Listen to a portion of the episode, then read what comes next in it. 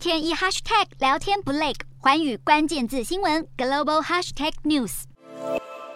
让美国半导体业快把碗敲破的晶片法案闯关国会，终于有谱了。不过这回色王表决的是瘦身版，内容只涉及民主和共和两党比较有共识的五百二十亿美元补贴措施以及投资税务优惠。白宫所谓的护栏是指晶片法案中新增的条款，限制拿到了美国晶片制造补助的半导体企业转头却向中国投资。而其中台积电斥资一百二十亿美元在亚利桑那州凤凰城所设的晶片厂工程还在如火如荼进行当中。外界更关注，一旦台积电获得了晶片法案的补助，可能会因而受限，无法在中国扩产。然而，美国议员还没针对晶片法案投票，却已经意外掀起美国半导体产业的内战。因为有声浪指控，法案对于英特尔、美光和德州仪器等晶片制造商的奖励不成比例，也没有涵盖 IC 设计业者的税务优惠，很可能引发反对意见。此外，值得注意的是，在众议院所提出的版本中，允许攻读科学、技术、工程和数学等 STEM 的理工人才能够快速在美国取得绿卡，以为美国在国际上抢才。但是，相关的条文却在如今的瘦身版中被剔除。与此同时，美国众议院议长佩洛西的丈夫却被爆料，今年六月大买绘图晶片大厂辉达的股票，